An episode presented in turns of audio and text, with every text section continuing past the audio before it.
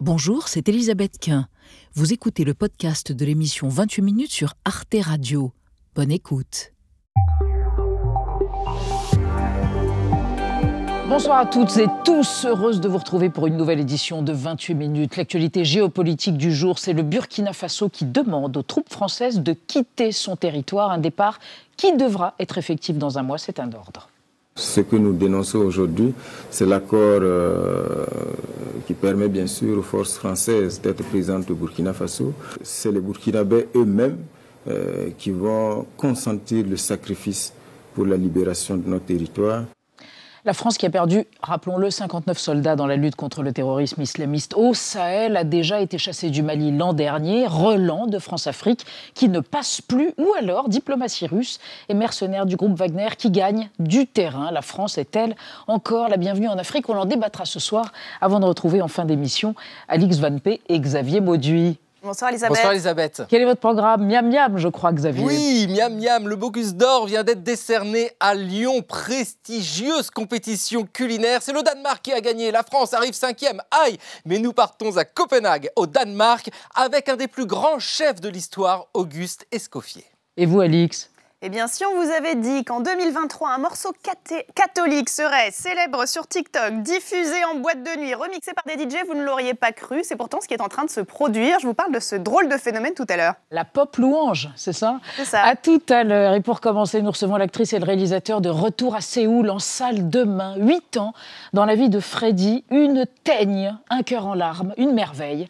Elle est née en Corée, elle a été adoptée par des Français et elle remonte à la biosource. C'est quoi être soi quand on est double Réponse avec Davy Chou et Park Jimin. Vous êtes dans 28 minutes, c'est parti.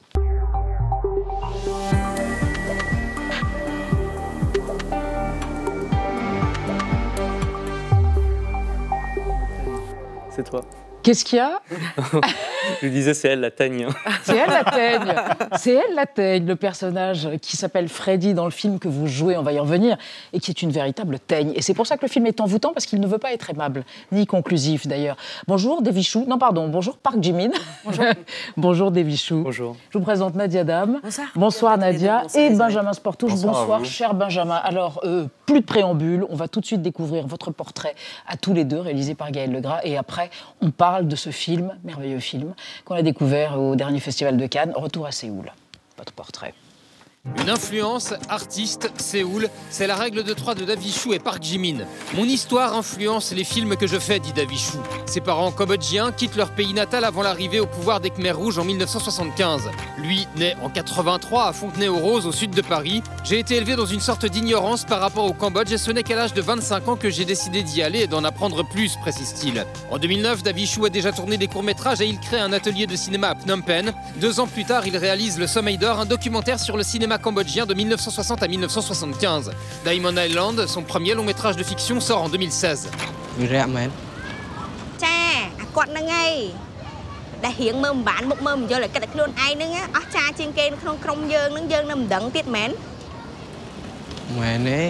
C'est un film sur des jeunes de 18 ans qui montent de la campagne pour travailler comme ouvriers sur cette île. Et ça me semblait vraiment la, la, thématique du passage, de la mutation, qui est à la fois la mutation d'un pays, mais la mutation de ces jeunes personnages qui sont en train de grandir et qui sont en train de découvrir plein de choses. Park Jimin arrive en France avec ses parents artistes, père écrivain, mère plasticienne à l'âge de 9 ans. Née à Séoul en 1988, elle est diplômée de l'École nationale supérieure des arts décoratifs de Paris en 2015. Artiste plasticienne, vidéaste, elle s'inspire du chamanisme coréen qui se transmet de femme en femme. C'est le pouvoir qui est donné aux femmes et c'est aussi pour ça que ça m'intéresse, précise-t-elle. Présentée dans de nombreuses expositions, ses œuvres sont notamment installées au Parc de la Villette à Paris en 2021. Je suis une très grande euh, collectionneuse, on va dire, euh, d'images. Et je les retravaille euh, sur mon ordi. Et ça donne un- une image euh, unie, en fait. Dans Retour à Séoul, Davichou offre le rôle principal à Park Jimin. C'est la seule chose qui me reste de la Corée. C'est ta mère? Biologique, je pense, oui. Tu vas essayer de retrouver tes parents? Non. Pourquoi non? À propos de son second long métrage, Davichou précise C'est la thématique universelle de l'identité. Qui suis-je? Quelle est ma place? Où me situer par rapport aux autres? Et comment cette thématique est-elle venue à vous, Davichou L'origine du film, c'est Ah oui. une histoire qui, qui m'est arrivée en fait euh, par l'intermédiaire d'une amie, euh, donc, donc, qui inspire en fait le personnage de Freddy. Donc c'est une amie avec qui j'ai étudié qui s'appelle Laure Badufle et on s'est retrouvés en 2011, donc il y a un moment quand même. Ma première fois en Corée du Sud et elle, sachant que j'allais en Corée du Sud, m'appelle et décide de m'accompagner. Et avec elle, au bout de quelques jours de présence sur place, c'était pour un festival de cinéma où je présentais mon film, on rencontre, alors que c'était pas du tout prévu, son père biologique coréen. Logique. Et c'est ça le début, c'est de moi d'assister à ça alors que vraiment je m'y attendais pas, et de voir comment cette scène de retrouvailles était aux antipodes de ce que j'aurais pu imaginer d'une telle scène. Oui, c'est-à-dire vous imaginez, on aurait pu imaginer quelque chose, il se jette dans les bras l'un de l'autre, alors qu'il devait y Ah ouais. avoir là quoi? De la colère, de l'incompréhension, des tas de choses rentrées? Du silence, Du de la rage, de la frustration, l'in- l'incapacité, malgré la- une très grande volonté de communiquer et sans doute 25 années à se dire on va- toutes les choses qu'on se dira quand on se verra, et l'impossibilité, mais vraiment physique, de pouvoir communiquer à ce moment-là. Et, et j'ai gardé cette scène dans un coin de ma tête, et c'est ça qui a donné naissance au film. Et c'est ça qui a donné naissance au film, avec vous, qui n'êtes pas une actrice. Pas du tout, du tout, du tout. Mais vous avez co-créé quasiment le scénario avec donc cette fameuse Laure et vous-même. Et vous avez apporté votre vision euh, dure. Euh, le personnage que vous avez co-créé avec David Chou est un personnage absolument fascinant parce que parfois antipathique et en même temps euh, remué par des émotions absolument incoercibles. Hmm. Je dirais pas que j'ai co-créé avec. euh, Je, je, je dirais pas que, ouais, que j'ai co-créé le personnage avec, avec David parce que le, le scénario était déjà Oui. écrit. Vous êtes intervenu à maintes reprises. Mais par contre, euh, oui, on a fait un, un gros travail euh, ensemble, main à main, pour euh, effectivement affiner euh, et aussi détruire pas mal de choses Détruire? Ouais, dans le personnage pour ensuite euh, reconstruire. Donc c'est- Pourquoi votre un- personnage travaille dans la défense, vend des missiles pour se protéger? Des missiles phalliques? Spoiler. Bon, bon, c'est- C'est un détail factuel, mais des petits missiles un peu phalliques. quoi. Protection, enfin, vous jouez avec cette, avec cette notion? Euh, Moi? Ouais, vous deux. Euh, Bah, je je sais pas si S'ils vendent des armes, euh, je pense que c'est euh, quelque chose. Déjà, c'est quelque chose de, de véridique de la, de la, vie de Laure, hein, donc euh, la, mm. la, personne qui a inspiré euh, le mm. film. Mm. Et, et, du coup, pour moi, je peux pas. Je pense que je peux pas mettre un, un, bien. un symbole. Euh, D'accord. Ouais. À ceci, ouais. la bande annonce. I have my family and my friends over there. He has to understand that I'm French now. T'es aussi un peu coréenne.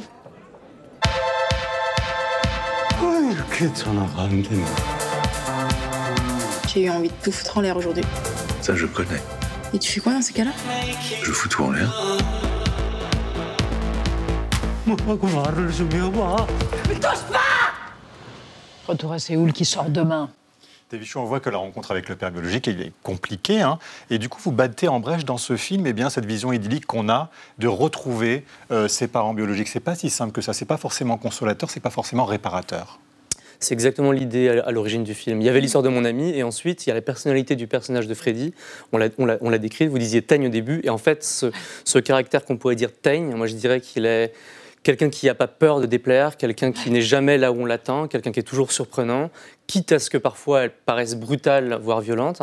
Ça m'intéresse parce que c'est comme un antidote à ces histoires de retour aux racines qui, moi, m'intéressent, qui sont des, des- des récits très contemporains et des thèmes très contemporains, mais qui souvent, je trouve, dans les récits qu'on reçoit, que ce soit cinéma, littérature... Trop idyllique, quoi, parfois. Il y a toujours cette, fait. moi, à mon avis, quelque part, un peu inoculé une certaine idéologie de la réconciliation Mhm. qu'on retrouve dans notre euh, désir de happy end et de réconciliation, où à chaque fois, enfin, je- sur, la, sur la base du pitch du film, on pourrait très bien imaginer euh, ce que c'est que le film. Ce serait un personnage délicat, féminin, asiatique, qui au bout de deux semaines Vous va avez failli dire soumis.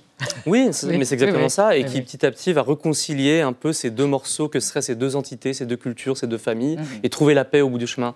Et moi, l'expérience de ma vie, l'expérience de la vie de mon ami et des gens qui, enfin, que j'ai- dont j'ai pu récolter les histoires est tellement à l'opposé de ça, puisque les choses sont beaucoup plus complexes, beaucoup plus brutales souvent.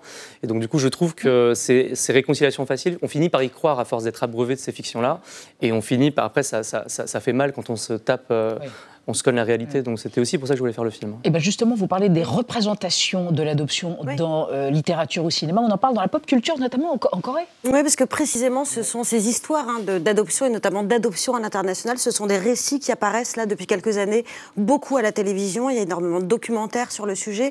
On en parle dans la fiction, voire dans des émissions de divertissement. On a beaucoup parlé à l'époque, c'était il y a quelques années, d'une jeune femme qui avait été adoptée par un couple d'Américains. Elle est venue dans une émission de télécrochet, l'équivalent coréen hein, American Idol. Elle n'est pas venue pour chanter, elle est venue pour dire qu'elle cherchait sa mère euh, biologique. Il y a beaucoup de ces histoires dans les séries aussi, dans ce qu'on appelle les K-dramas. Euh, la dernière date est assez déroutante, elle s'appelle Vincenzo. C'est une série qui raconte l'histoire d'un jeune Coréen qui a été euh, adopté par une famille de la mafia italienne. Évidemment, ça échappe pas aux, aux stéréotypes. Se dire que c'est plus tabou à la télévision, mais est-ce que c'est encore tabou dans la société? Est-ce qu'on interroge, par exemple, la question des mères, des femmes célibataires, du patriarcat de manière plus générale? En, en Corée du Sud, effectivement, c'est une histoire qui est très connue, Ouais. qui a été très documentée. Et, et quand j'ai commencé à avoir l'idée du film et que je discutais pour voir est-ce que voilà on pouvait trouver de l'argent par exemple en Corée du Sud pour le faire, je sentais qu'il y avait un, Ça il y avait un truc tout petit peu où on me disait mais c'est une histoire, on n'a plus trop envie d'en parler, en tout cas les spectateurs n'ont pas très envie de le faire. Et on a présenté le film en Corée finalement là, il y a quelques mois et la réaction du public a été vraiment extraordinaire. Et je pense que ce qu'on a voulu montrer, qui est vraiment l'histoire du point de vue de l'adopté, de quelqu'un de très français qui débarque, ça du coup ça déplaçait un peu les images par rapport à ça. En fait, euh, le Parce que, oui, par, par Jimmy. Non, c'est- et juste, je disais le point de vue de l'enfant. Je pense qu'on a beaucoup de, de documentaires, de témoignages de- des- des parents, mais, mais je pense, à mon avis, que c'est rare qu'on voit euh, quelque chose de, ouais, de l'ordre du point de vue de l'enfant. Sur l'identité Oui, sur Mm. l'identité. Mm, mm. Vous êtes plasticienne, vous n'êtes pas actrice et pourtant vous êtes vraisemblablement une actrice née. Euh, Est-ce que être dans ce film qui sort demain, qui a été énormément vu, qui a été vendu dans toutes sortes de pays dans le monde, euh, va faire quelque chose pour la représentation des Asiatiques au cinéma, notamment dans le cinéma français? Moi, j'ai un, j'ai un espoir. Euh... T'es nu Oui, t'es nu. J'ai Un un espoir. J'ai un espoir. euh, Non, pas pépi... non, pas pessimiste, mais j'ai un espoir. Euh, je sais que le film, il va pas changer le monde. Enfin, c'est vraiment pas le, le but euh, de- du projet. Désolée, David, si c'est le cas, mais Je pense pas que le cinéma change le monde. mais, mais j'espère vraiment que ça va, hum, qu'on va, qu'on va réussir à mettre une petite pierre sur euh, la- l'énorme bâtisse qu'on doit construire euh, toutes et tous ensemble. Mais j'espère vraiment, vraiment, vraiment que ce film va en tout cas questionner en fait les gens, euh, questionner euh, ce qu'on connaît, le système qu'on connaît euh, depuis toujours, et, et se dire euh, pourquoi, pourquoi euh, nous- on est, euh, enfin, la représentation de la, no- je dis femme parce que je suis une femme, mais de la femme asiatique est, est- est autant invisibilisée euh, dans la, dans la culture, euh, dans la culture et, et dans le cinéma euh, français. Donc, euh, oui. Merci Park Jimin. À suivre donc, à suivre cette aventure et à suivre la réponse à cette question sur la représentation. Merci Devichou d'être venus tous les deux pour évoquer Retour à Séoul qui sort sur tous les bons écrans français demain le 25 février. On va passer à notre débat sur la stratégie militaire et politique française en Afrique. Le gouvernement du Burkina Faso a ordonné aux forces spéciales françaises de quitter le pays d'ici un mois après avoir été chassées du Mali. Est-ce le signe d'une désaffection pour l'ancienne puissance coloniale ou celui de l'influence russe grandissante sur le continent? Débat après la mise au point de Sandrine Le Calvez.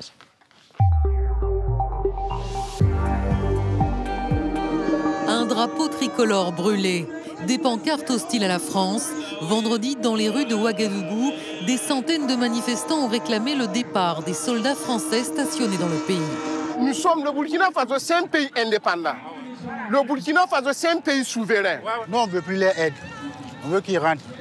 On en a marre d'eux.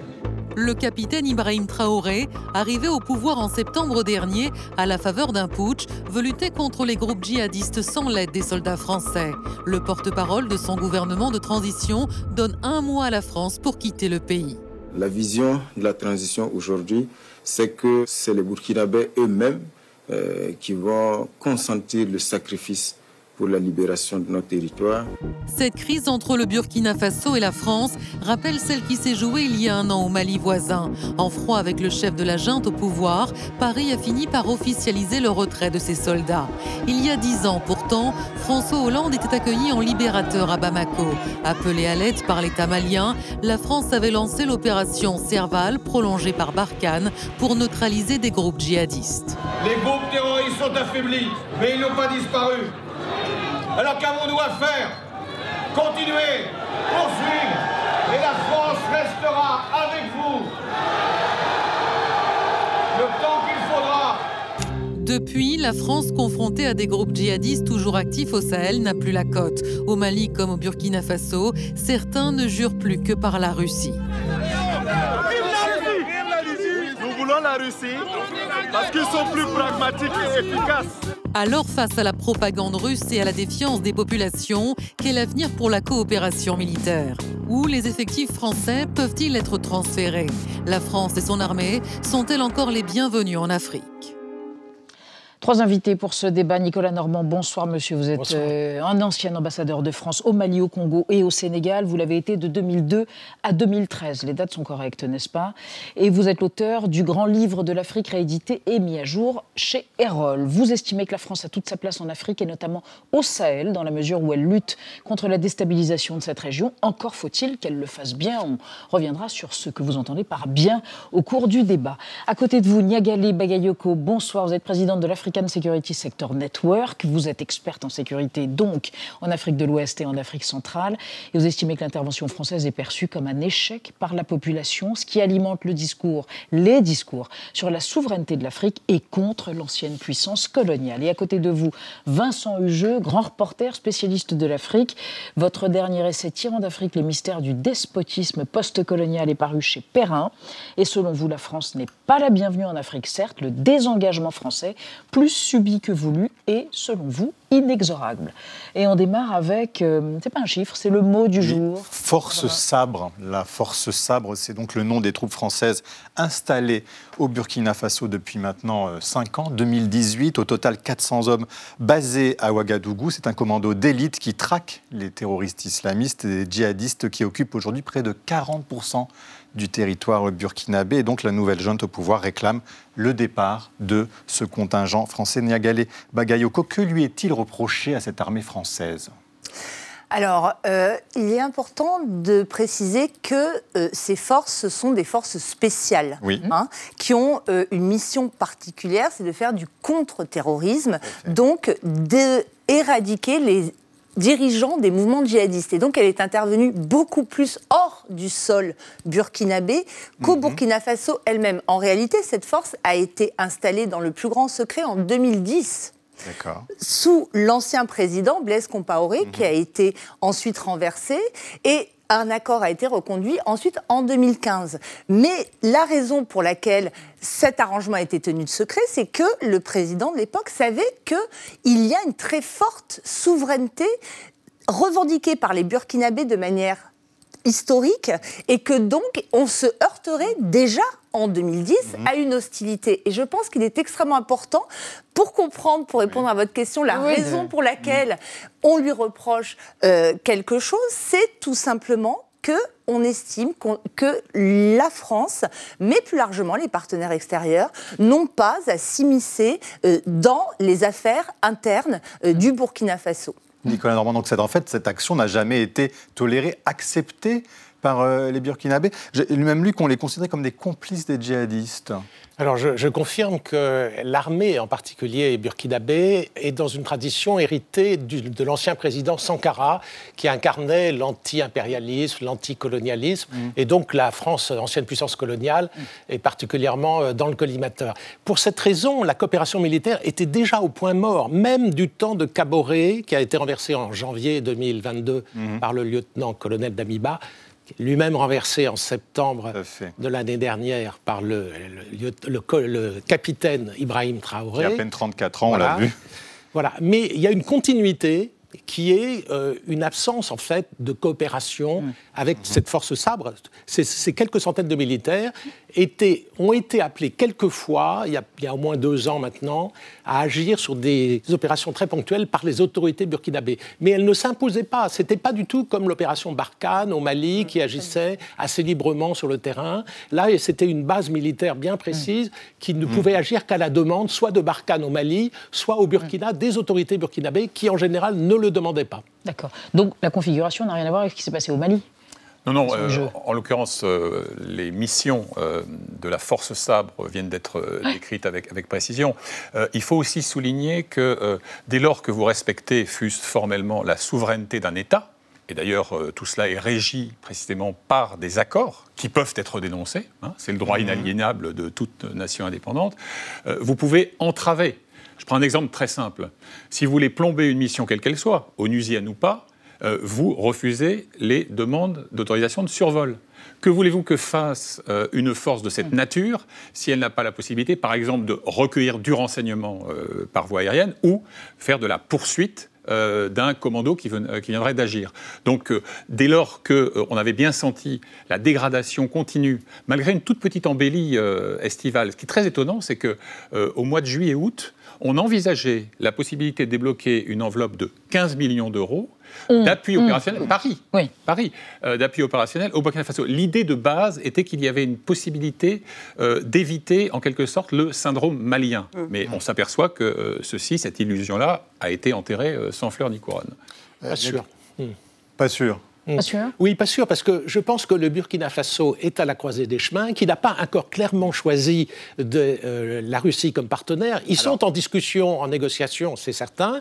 Euh, le Premier ministre euh, de Burkinabé est allé à Moscou en décembre. Des, gens de Wagner sont venus. Oui, donc c'est bien avancé quand même. Voilà, donc c'est avancé, mais ils n'ont pas conclu. Et ils font. Vous avez aussi vu la manière dont la rupture de l'accord de défense a été annoncée par le porte-parole burkinabé, d'une façon mmh. qui ne faisait aucun reproche à la France et qui, au contraire, sollicitait une aide française, notamment en équipement. Alors, je crois que la France et le Burkina sont tous les deux à la croisée des chemins dans leur relation avec, euh, bilatérale. De la Russie, et ce mmh. sentiment anti-français est largement entretenu par les Russes, incontestablement, et notamment les mercenaires de Wagner qui ont même diffusé sur les réseaux sociaux des sortes de clips dans, la France, dans, laquelle, dans lesquels la France est mmh. carrément diabolisée. On va les voir et c'est assez impressionnant. C'est ma maison maintenant, dégage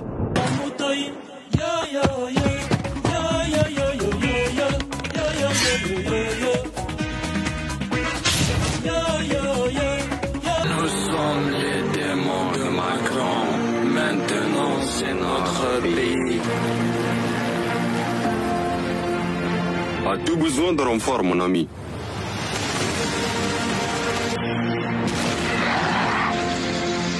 Merci, mes amis. J'ai entendu dire que la Côte d'Ivoire a besoin d'aide aussi. Hmm. Des Français qui prennent les traits de, de rats, de, zombies. Euh, Niagale Bagayoko, euh, en même temps, ces vidéos sans nuance, caricaturales, ont trouvé un écho tout de même dans, la dans les populations. Alors malheureusement, en Afrique, comme partout dans le monde, mm. euh, le complotisme euh, connaît euh, ses plus beaux jours. Hein. Mm. C'est ce qui explique d'ailleurs que la France soit présentée comme n'ayant pas combattu le djihadisme, mais comme ayant contribué à l'alimenter, à le créer. Il y a même des théories du complot qui ne datent pas de l'arrivée des Russes, c'est mm. très important de le dire, qui prétendent que toute la viande qu'on trouve dans les restaurants français, parisiens, vient des vols de bétail qui était transporté vers l'Hexagone par les avions de Barkhane. Et il est, c'est pour ça que j'insiste sur le fait que ce type de récit n'a pas attendu l'arrivée de la Russie pour se diffuser, pour devenir populaire. Ce qui est vrai, en revanche, c'est que euh, l'Union soviétique avait une grande tradition de propagande anti-impérialiste mhm. euh, à l'époque de la guerre froide et qu'elle réactive euh, ces réseaux, ces méthodes en les démultipliant à l'aide des technologies d'aujourd'hui. Vincent Jordan, on s'interroge parce que quand les Russes, comment peuvent-ils trouver une oreille auprès d'Africains qui réclament leur souveraineté alors que ces mêmes Russes eh bien, s'en prennent à l'indépendance de leur pays voisin bah, il, est clair que l'argument de la souveraineté, combat pour la souveraineté, euh, disait il y a quelques jours le, le Premier ministre burkinabé qui répond au nom romanesque qui est l'aime de Tambela, mais c'est lui aussi qui, d'ailleurs, dit la Russie est un choix de raison dans cette dynamique, notre partenariat doit se renforcer. Donc que la messe euh, ne soit pas dite, j'en accepte l'augure, mais il y a quand même des signaux qui sont euh, assez marqués. Regardez l'accueil qu'a reçu euh, Sergei Lavrov, qui est en Afrique du Sud russe, en ce moment. En Afrique du Sud hier, où on a parlé d'amitié. Qu'est-ce qu'ils espèrent des Russes que la France n'a pas fait? C'est ça qu'on a du mal à comprendre. Alors là, on est dans l'illusion lyrique à trois copecs. C'est-à-dire que on imagine, ou à trois roubles en l'occurrence, mmh. on imagine que les Russes vont faire mieux que l'ancienne puissance coloniale, alors qu'ils ne disposent pas de la même couverture aérienne, alors que leur stratégie en termes de cohérence mmh. opérationnelle reste à démontrer, et alors qu'ils se sont essentiellement illustrés par la prédation et l'exaction. Mais le rejet de la France entre dépit suscité par le fait que la cinquième armée du monde ait été incapable d'éradiquer euh, le euh, djihadisme, et puis l'attrait parce qu'effectivement, il ne faut jamais parler d'irruption de la Russie, c'est un retour. Je vous prends un exemple. Le Premier ministre malien, euh, Shogel Maïga, a vécu dix ans euh, en Union soviétique est diplômé de l'Institut de télécommunication de Moscou. Et le génie des Russes, après avoir quasiment éteint leur présence au moment de l'effondrement de l'Union soviétique, a été de réactiver des vieux réseaux qui ont trouvé dans la jeune génération Mmh. euh, une héroïsation. euh, parce que, effectivement, vous aviez raison d'évoquer la figure de Sankara. Il faut savoir que dans une Afrique en mal d'icônes, euh, Sankara, euh, il est entre Mandela et Lumumba. C'est-à-dire qu'il suscite aussi euh, ce regain d'exigence, euh, de fierté nationale. Et je pense qu'on a commis pas mal d'erreurs côté français, balayons devant notre porte. Alors justement, oui, parce que enfin, il faut se dire, dire que Nicolas Moscou Normand. a, a créé une organisation africaine pour la russophonie récemment. Mais en fait, l'avantage des Russes quelque part, c'est qu'ils n'ont pas ce passé colonial que nous avons. Quoi que nous fassions aujourd'hui en Afrique, nous sommes perçus comme tels, Nicolas Oui, Normand. absolument, vous avez raison. Les Russes mettent totalement en avant le fait qu'ils n'auraient pas de passé colonial. Ils sont vierges. Oubliant évidemment qu'ils ont eux-mêmes colonisé les pays fait. voisins, Mm. euh, y compris en Europe euh, de l'Ouest, n'est-ce pas euh, Les pays baltes, et Mm. puis les. Enfin bref. Et donc euh, en Afrique, ils n'ont pas de passé colonial, et c'est ça que voient les Africains. Et ils accusent la France euh, de vouloir continuer euh, sur la même lignée que le, le colonialisme. Et cet argument, il, il- il percute. Il est reçu. Auprès des jeunes générations, Auprès il y a quelque chose de particulièrement sensible. Oui. Vous mettiez le doigt quand même sur un, un paradoxe écrasant, c'est que euh, c'est au nom du souverainisme que l'on réclame et que l'on accepte le soutien du pays Mm. qui a entrepris la seule aventure coloniale du moment. Euh, Peut-être la Chine avec Taïwan demain, mais c'est-à-dire la Russie vis-à-vis de son voisin ukrainien. Oui, mais Bagayoko, pardon. Est-ce que les autres euh, puissances européennes qui ont été coloniales subissent le même sort que la France aujourd'hui en Afrique, où il y a une spécificité française? Alors, il y a une spécificité française qui est logique dans la mesure où la France s'est voulue chef de file de l'intervention internationale Contre au Sahel cours des dix dernières années. Donc, c'est une sorte de retour de bâton. Mais il ne faut pas mésestimer le fait qu'il y a aujourd'hui un rejet occidental beaucoup plus généralisé y compris contre les organisations non gouvernementales et les organisations humanitaires, accusées de porter des principes démocratiques de défense des droits de l'homme, voire de défense des droits LGBT. Donc il y a aujourd'hui un écho réel du conservatisme politique et moral incarné par la Russie, euh, par la Chine, par la Turquie, par l'Iran, parce qu'il ne, euh, il ne faut pas se concentrer uniquement sur la présence russe. On est aujourd'hui dans un scénario de diversification des partenariats internationaux par les États africains, quel que soit le camp auquel appartiennent les uns et les autres. Alors, on évoquait euh, un autre signe de la désaffection vis-à-vis de la France. Deux pays qui sont des pays francophones ont rejoint le Commonwealth. Ouais, et ça, personne n'en a quasiment parlé. Enfin, on l'a très pas peu, vraiment remarqué. Très peu, ouais, c'est effectivement un élargissement qui interroge. Ça s'est passé en juin dernier. Donc le Gabon et le Togo, deux anciennes colonies françaises, majoritairement euh, francophones, qui intègrent le Commonwealth, qui est donc à l'origine une fédération d'anciens territoires britanniques. Elle a été euh, officialisée, cette décision, au Rwanda, qui a lui-même intégré le Commonwealth, c'était en 2009. Pour le Togo, ça s'est passé euh, assez vite. Pour le Gabon, on a eu le temps de le voir venir, parce que ça fait dix ans au moins qu'Ali Bongo, le président, euh, y travaille et s'y prépare. Il a fait de l'anglais euh, la deuxième langue officielle. Elle est enseignée de manière obligatoire à l'école. Évidemment, on se demande quels sont les intérêts, quels sont les avantages que vont chercher ces deux pays. Sont-ils économiques, par exemple Oui, peut-être, sauf que parce que c'est effectivement un territoire de 2,3 milliards de personnes et donc de consommateurs. Sauf que être membre du Commonwealth, ça ne donne pas de droits particuliers en termes de commerce. Il n'y a pas de facilité douanière, par exemple.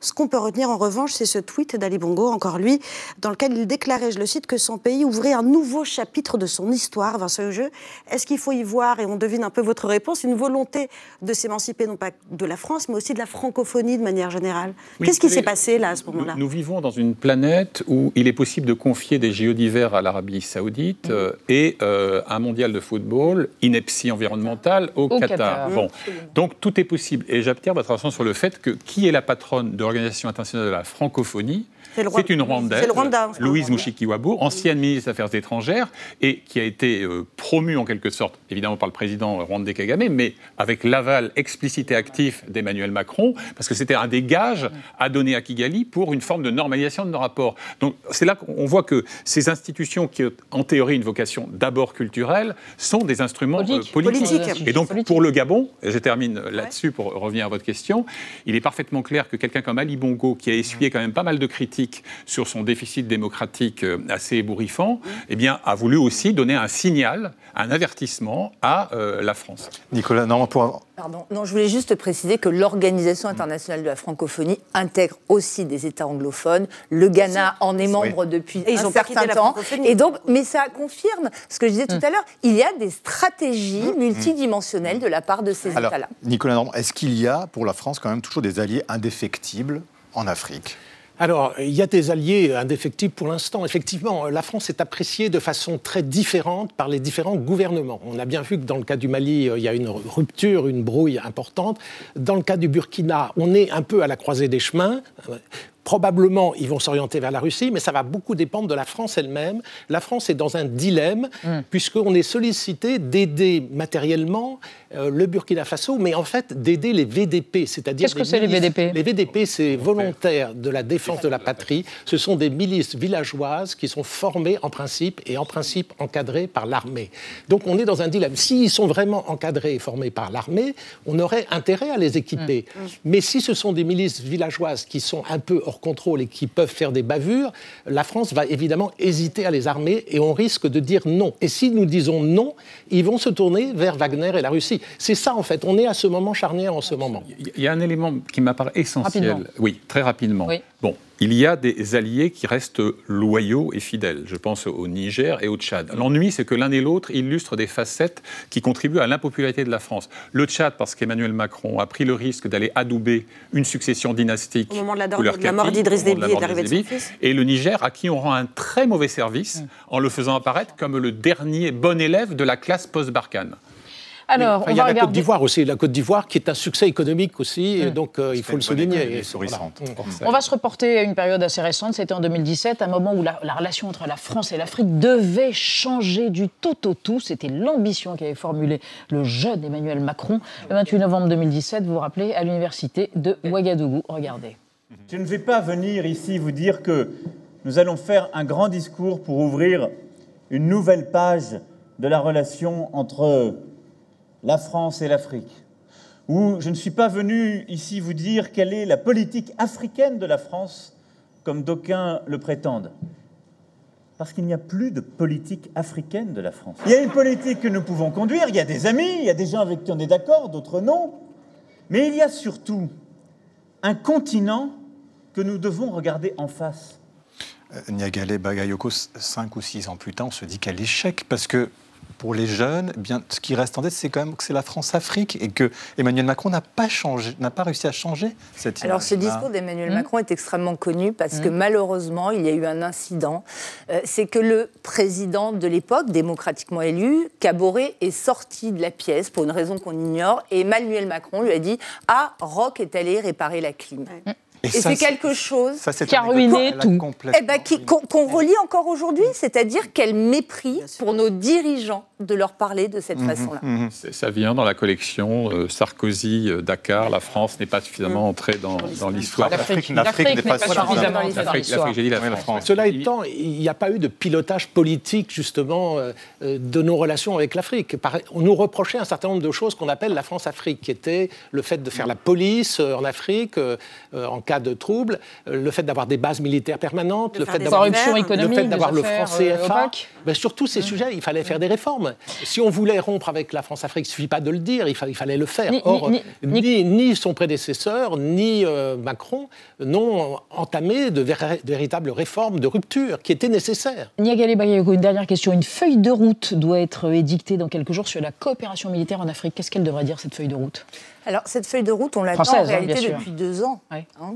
Et euh, un nouveau délai a été en fait annoncé Mm. en novembre par le président lui-même. La vérité est que la situation est tellement mouvante, comme le démontre ce qui se produit au Burkina Faso. Il y a une telle dégradation de la perception de la présence française qu'on s'interroge aussi sur l'avenir des bases au Sénégal, en Côte d'Ivoire, voire à Djibouti, au Gabon. C'est tout un dispositif, en réalité, qui doit être repensé, y compris dans le contexte international, où le retour des guerres conventionnelles interroge aussi sur la nécessité pour la France de rester aussi présente en Afrique. Merci à tous les trois d'avoir exploré notre question du jour autour de la France, puissance, ancienne puissance coloniale, est-elle encore la bienvenue en Afrique? Euh, On reste dans l'actualité avec Alix Van P et Xavier Mauduit à propos des Bocuse. Oui, alors on change complètement de registre. Les Bocuse d'or, concours culinaire prestigieux et merveilleux, remporté par le Danemark hier. Et puis un chant chrétien devenu absolument viral sur TikTok. Ce sera l'occasion de découvrir la pop louange. Mais d'abord, Thibault Nolt et les mots vedettes de l'actualité. Ce soir, blocage comme les blocages des raffineries, c'est entendu. Nous redoutons un blocage du pays. Attention, blocage. Blocage complet. Qu'est-ce que ça veut dire Exactement ce que ça dit. Merci de m'en dire un peu plus. Entendu. La vie secrète des mots vedettes. Blocage dérive soit du vieux gaulois blocal, barricade, soit du latin buculare, bouclé, et désigne aujourd'hui ce qui fait obstacle à un passage. Blocage s'emploie en médecine, psychologie, maçonnerie, fauconnerie, économie, sport ou politique, notamment lorsqu'un mouvement de grève de forte magnitude fait trembler un projet de loi polémique. Le mouvement de grève contre la réforme des retraites entamé jeudi dernier a déclenché le fameux réflexe pavlovien du pouvoir politique, agiter l'épouvantail d'un blocage du pays. Le ministre du Travail, la chef des députés macronistes, le porte-parole du gouvernement, le président de la République ont annonné le vieux couplet binaire du blocage blues. Quel que soit le messager, la réforme des retraites est impopulaire et fait redouter l'exécutif. Une symétrie avec ses inflammables aïeuls. 2019, Philippe, 2010, Wörth ou 1995, Juppé. Chacune assortie de grèves géantes et d'un blocage total ou partiel. Ici, des approvisionnements énergétiques, là, des transports ou des écoles. Les blocages sont protéiformes. Été 92, l'État envoie ses blindés pour dégager les camions des routiers fumasse contre le permis à point. 1155 avant Jésus-Christ, les artisans de Ramsès III lancent la première grève de l'histoire, déjà une affaire de salaire, et font le blocus des tombeaux. En France, la grève et ses dérivés sont interdits dès 1791, autorisés en 1864, réinterdits par Vichy, constitutionnalisés en 1946. Ils ont fait gamberger Arendt, Bergson ou Balthazar Gracian au XVIIe, partisans moins du blocage que de la surprise. Il est aisé de tuer l'oiseau qui vole droit, non pas celui qui n'a point de vol réglé, de quoi débloquer la créativité gréviste.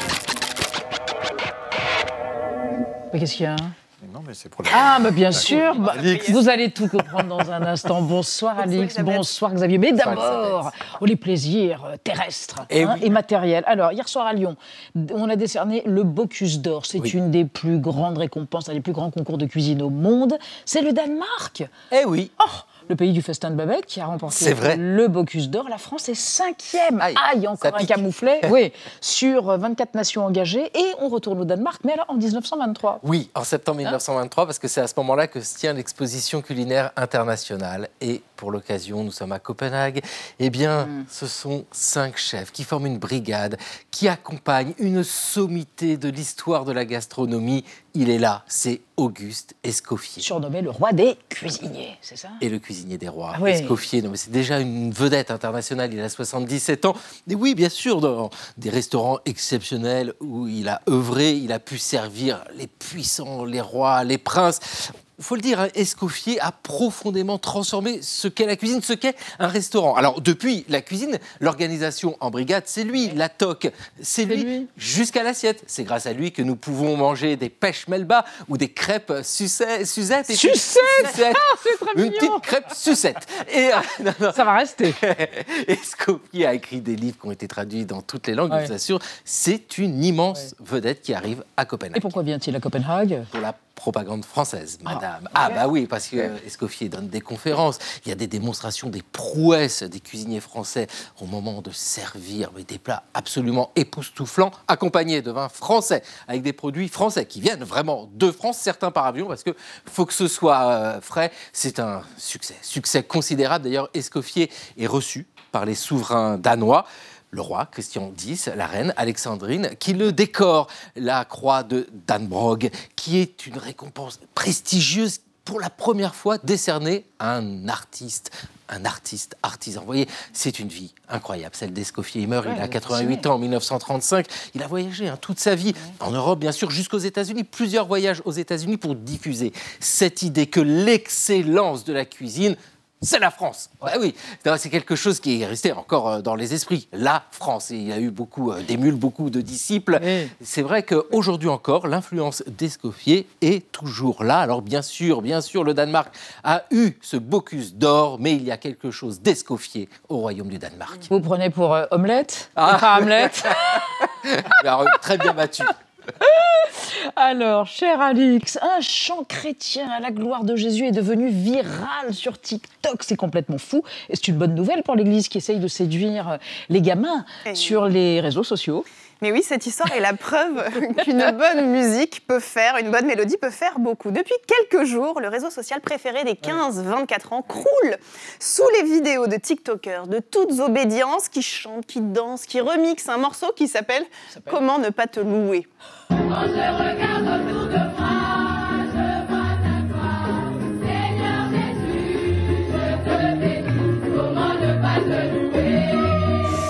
Et voilà. Et vous verrez, ça reste dans la tête. On entend dans une autre vidéo qui a été tournée en boîte de nuit, où visiblement le climax de la soirée, c'est vraiment quand tout le monde se met à entendre ce morceau remixé, Comment ne pas te louer? Idem sur d'autres images qui ont été vues plus de 3 millions de fois, on voit des adolescents, cette fois, ces adolescents-là, qui sont totalement possédés par Comment ne pas te louer et qui se filment donc en louant le Seigneur en transe. Mais, d'où vient le titre? Eh bien, il vient euh, d'un prêtre camerounais, Aurélien Sanico, qui a a écrit et composé ce morceau. Et alors, générosité chrétienne oblige, il avait tourné son clip en extérieur il y a un peu plus de 10 ans. Et alors, il s'est filmé en train de danser, euh, entouré de ses chœurs. Vous allez voir, c'est. C'est chou.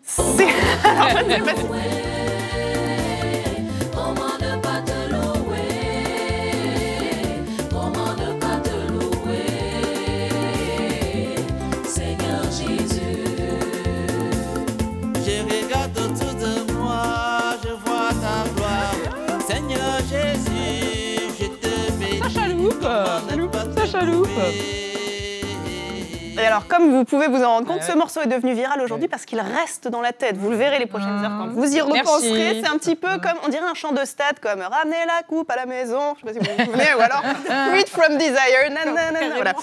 Et donc, ce succès du prêtre Sanico, il rappelle celui du groupe de pop louange Glorious, ou encore, si on remonte un petit peu dans le temps, dans les années 70, les Poppies. Ah, vous alliez dire quand euh, je n'étais pas née, c'est ça Non, non, j'aurais jamais osé dire une chose pareille.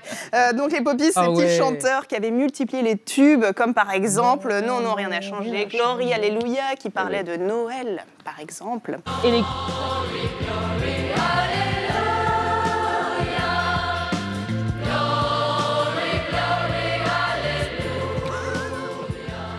Et l'Église est ravie.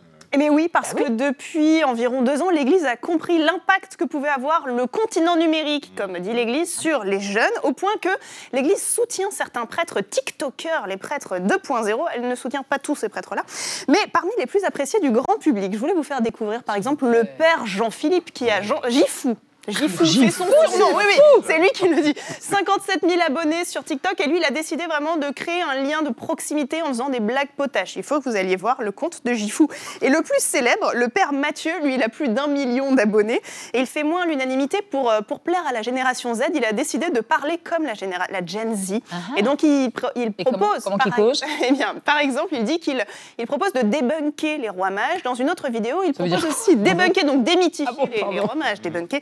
Et il conseille aussi à ses followers d'utiliser l'intelligence artificielle pour prier. Il dit l'intelligence artificielle fait des prières superbes, il suffit de demander à la machine. Enfin voilà, faut aller voir. Voilà, de quoi Chat GPT, exactement. De quoi attirer l'attention des jeunes et éventuellement uh-huh. d'évangéliser. Ah, et, pour les moins jeunes, cher Alix, tiens, avant le continent numérique, regardez, vous vous souvenez?